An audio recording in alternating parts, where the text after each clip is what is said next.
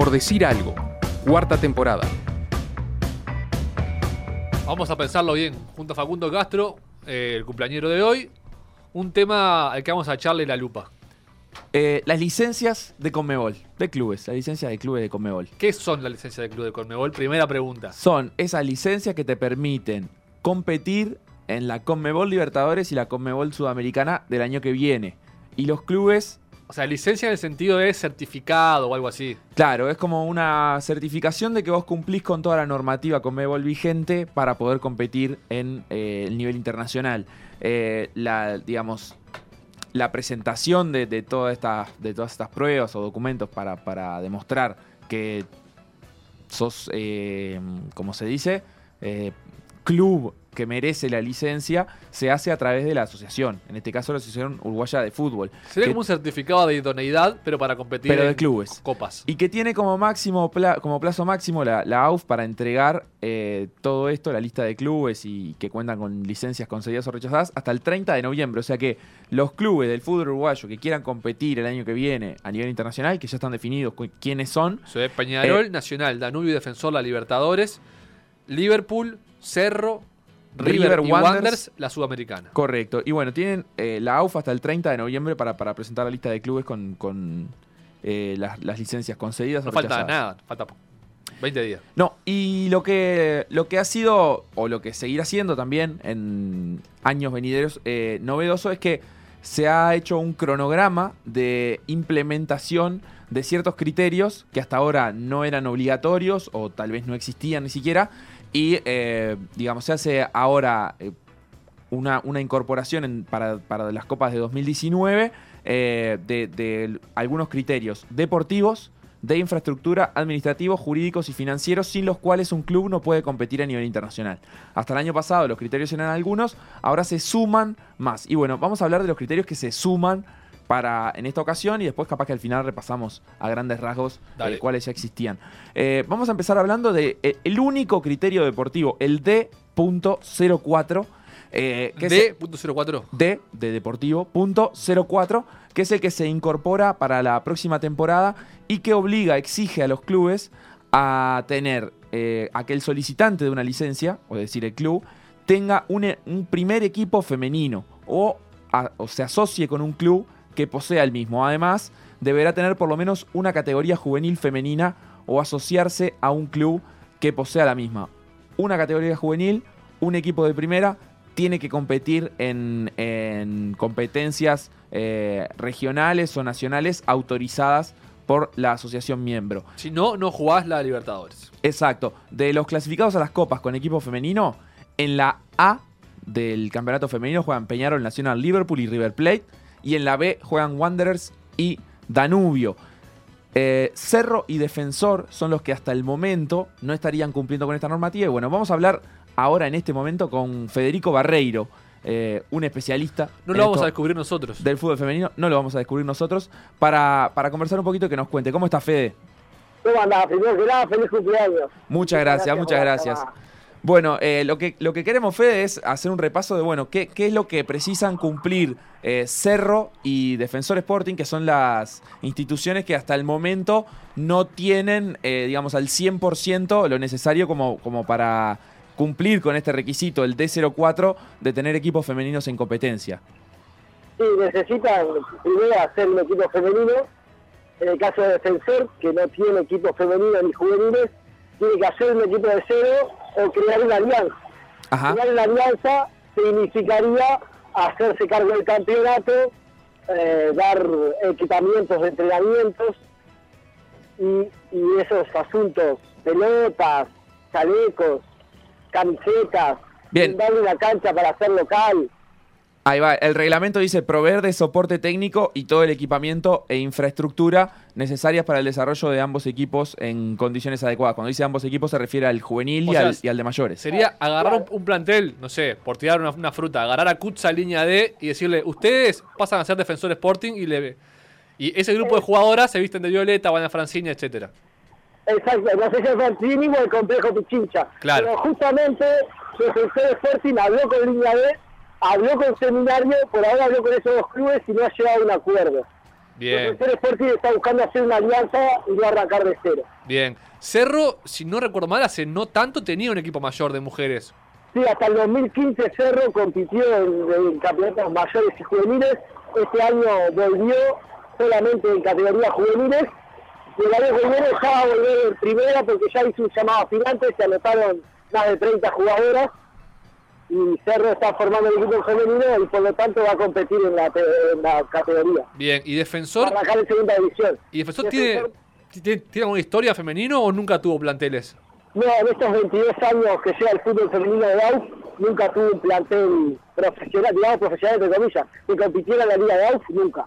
Y en cambio Cerro ha tenido hasta un título en, a ese nivel. En, la, en el año 2012 Cerro fue campeón uruguayo, aunque hoy es el técnico de Peñarol. Bien, bien. Eh, con respecto a, a qué impacto puede tener esto en el, en el fútbol femenino en Uruguay, esta reglamentación, digamos, eh, ¿qué, qué te parece a vos comparando los, los clubes que ya están en el femenino y los que, los que pueden llegar a, a clasificar en años posteriores? ¿Puede redundar esto en la creación de nuevos equipos o es más probable que, que hagan alianzas? Sí, sobre todo el interior ya creó Plaza Colonia este año, porque esto se sabía del 2017. Ujú. El fútbol femenino lo maneja del 2017, estas alternativas. Plaza Colonia se creó, que Cerro Largo también se va a crear, y, equipos como, por ejemplo, Defensor Sporting, eh, no, no, no se han asomado ni siquiera, pero este año apareció Aston River, apareció Progreso, apareció Danubio, son equipos que, que realmente pelean por lo menos clasificación a Copa Sudamericana.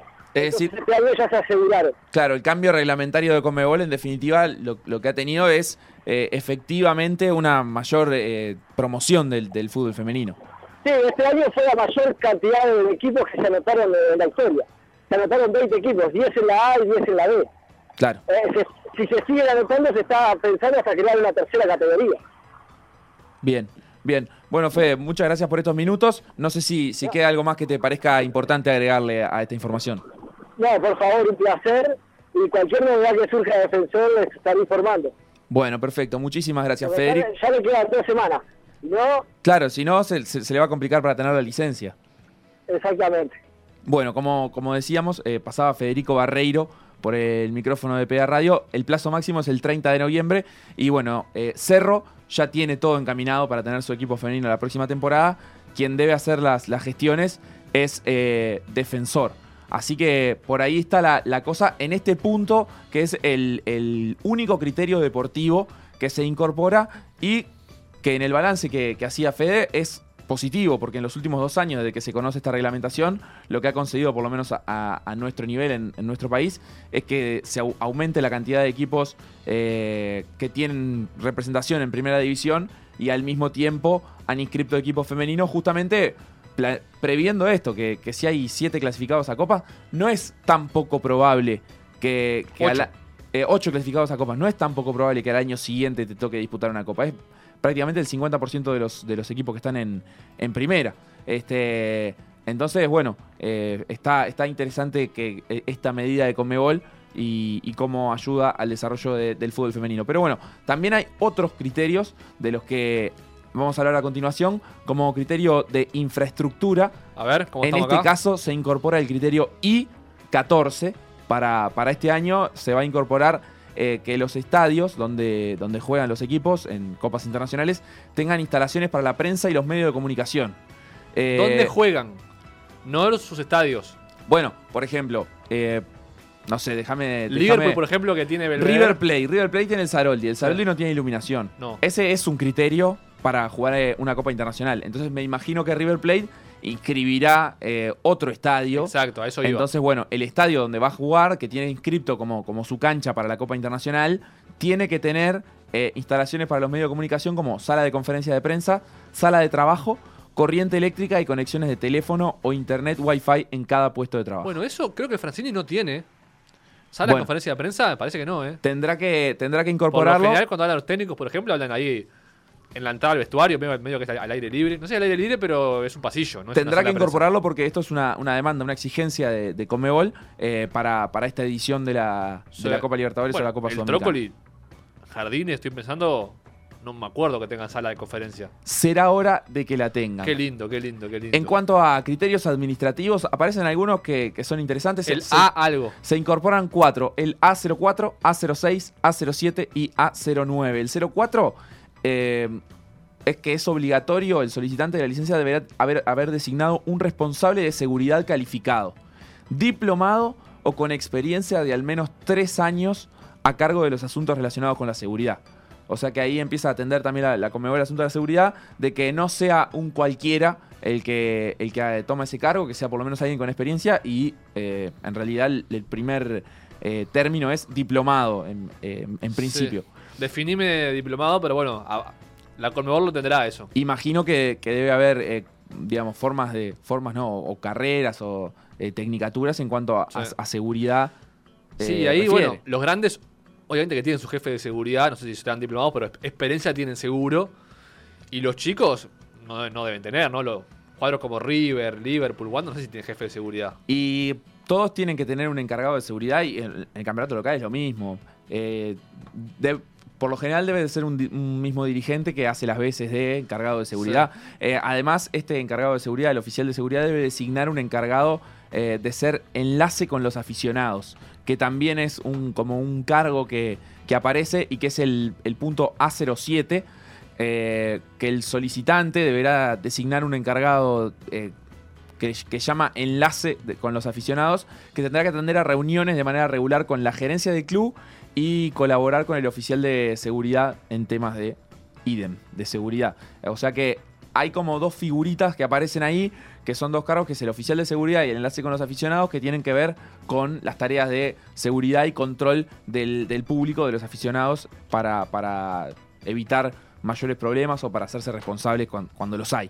El punto A06 es el oficial de marketing, así que también se institucionaliza a nivel de Conmebol la necesidad de contar con un miembro permanente del staff o tercerizado, se puede contratar a una empresa que, que haga la- las, veces eh, como experto de, marketing, que se encargará de todas las actividades de marketing del solicitante de la licencia. Esto eh, está bien para, para pensar en, la- en vender el producto, es decir, obviamente, Comebol lo que está tratando de mejorar en los últimos años, incluso hemos hablado ya tiempo atrás de los derechos de televisión y cómo se van a comercializar a partir del año que viene.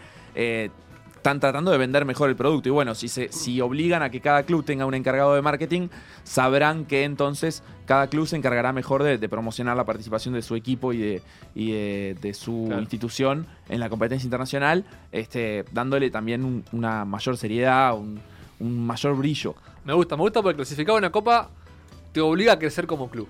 Tal cual, tal cual, tal cual. Eh, después también en- entre los registros, entre lo- los puntos administrativos está el registro online, que bueno, es un- eso ya es una, una formalidad. Eh, se deben utilizar medios online de registro adecuado para jugadores. No creo que nadie eh, falte a eso y además se debe reconocer el TMS. ¿Lo tenés, el de los transfer? El transfer, el famoso transfer. Eh, se debe reconocer eso como, como el sistema eh, que se usa para hacer las transferencias y además usarse obligatoriamente el uso del sistema Comet, que es el de las competiciones Conmebol. Ese mismo sistema que, que estuvo muy en, en boca de todos este año por las suspensiones. ¿Te acordás Ah, del Pato Sánchez? El Excel que no anduvo. Claro, bueno, ese era el, el sistema digital. ah, en el sistema de la Conmebol aparecía, no aparecía. Bueno, ese mismo sistema. Después eh, hay una- un requisito de orden jurídico eh, que, que es importante y que tiene que ver eh, un poco con el contexto de, de nuestro país, que es que todos los jugadores profesionales empleados por el solicitante de la licencia deben tener contratos laborales escritos con el club en cuestión. eh, algo que, bueno, se ata un poco a los, a los reclamos de los futbolistas. y- ¿Esto no, ya no es así? ¿No, no tiene que jugar con, con contrato? bueno, el solicitante de, de la licencia deberá incluir dentro de los contratos con sus jugadores mínimos requisitos eh, contractuales exigibles para una mayor estabilidad contractual entre el empleado y empleador de acuerdo a una circular de la FIFA fechada el 24 de noviembre de 2008 y también respondiendo a posibles convenios colectivos celebrados dentro del ámbito laboral nacional. En definitiva, es una, una formalidad que, responde a mejorar la calidad de los contratos laborales eh, para beneficio de los, de los futbolistas, que, tengan una mayor estabilidad laboral y, que sean eh, mejor protegidos por eh, esta herramienta. Y bueno, y por último, me parece interesante también, y esto en un, en un recuadro que me mostraba el Felo, que compara cuáles de estos requisitos tienen que existir eh, para la AUF también y cuáles son solo para Comebol. En este caso, los requisitos financieros, número uno y número dos, también están eh, exigidos por la AUF, o sea que está bueno. Eh, es que tiene que haber un estado financiero anual auditado. O sea, todos los clubes tienen que tener una auditoría con, con el estado financiero anual. Se deberá preparar y someter a, una auditoría eh, por parte de auditores independientes, además, el informe del estado financiero, que tiene que tener un montón de puntos que se detallan, pero la contabilidad, cuenta de pérdidas y ganancias, flujo de caja, eh, documentos, y, bueno, y todo tiene que responder a la legislación nacional también. O sea que es un poquito eh, apunta a la transparencia, pero sobre todo al orden. No solo a la transparencia, sino que los números estén ordenados y, y- y registrados.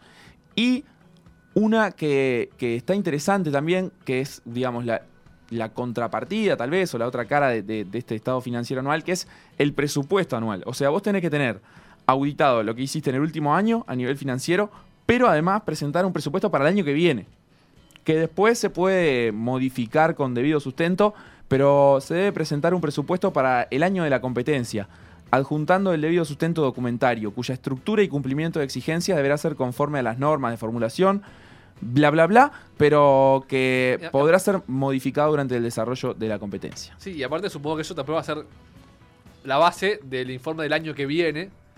Si se ajusta el presupuesto que vos presentaste el año anterior. Claro, en, en cuanto a la auditoría. Claro. Sí, sí, ni que hablar. Este, pero bueno, son dos puntos ahí en, el, en la cuestión financiera de los clubes. Muy saludable. que, que empiezan a hacer eh, exigencias de Conmebol eh, en su control y también de AUF. En este caso, el- desde el punto de vista financiero, también será una exigencia de AUF. Nos aportan desde la audiencia que en el femenino está el caso de San Jacinto Rentistas, que es, supongo que cuenta como esas asocia- asociaciones eh, de un club, Alianzas, se llama. alianzas, ahí va, rentistas que tomó a, a San Jacinto. Eh, no sé si Defensor eh, compartirá nombre o cómo es exactamente eso, pero sí va, va por ahí. O sea, Puede ser Kutsa línea de Defensor. qué lindo. Pero Ojo. en, en realidad no, no tiene, o sea, la cuestión de alianza no tiene por qué ni compartir nombre ni compartir color de camiseta. Eso dependerá, de, por ejemplo, de Defensor si, si quiere eh, exigirle eso al club con el que proyecte una alianza. Lo importante es la dotación de recursos que va a tener el equipo que sea que haga una alianza con Defensor, porque el responsable, el encargado de dar infraestructura y de dar todo lo, necesario para que, para que el equipo femenino compita va a ser eh, eh, Defensor en este caso. Y bueno, y si hace una alianza, puede pasar a llamarse Kutsa Línea Defensor o, o Kutsa Línea de Sporting, no sé, lo que quieras. O puede no, puede seguir siendo el mismo equipo, con mismos colores de camiseta, lo que sea. Pero lo que pasa es que los recursos eh, los empieza a, aportar en su mayoría eh, defensor y bueno, y, y- entonces va obviamente a, tener un crecimiento a partir de eso el, equipo femenino en cuanto a estabilidad eh, económica y a, posibilidades de, infraestructura, ¿no? Recordemos que Defensor tiene, como decía Federico, el, complejo Pichincha con todas canchas para, para sus formativas, tiene el estadio Francini donde tal vez se puede llegar a jugar algún, algún partido también, o sea que nada, es, es una, una estructura que un equipo femenino por lo general no dispone. Para recordar el plazo, 30 de noviembre. 30 de noviembre es el plazo que tiene la AUF para presentarle a la Conmebol eh, los equipos, di- digamos, los equipos que tienen licencia O o, sea que o a no. la AUF hay que ir a llevar el 29 de Y noche. yo calculo que sí. Eh, no, no tengo precisamente cuál es el plazo que ha puesto la AUF para esto, pero a- a- al 30 la AUF lo tiene que haber presentado, lo tiene que estar presentando a Conmebol. Gracias, Facu, por tanto. Por favor, gracias a ustedes.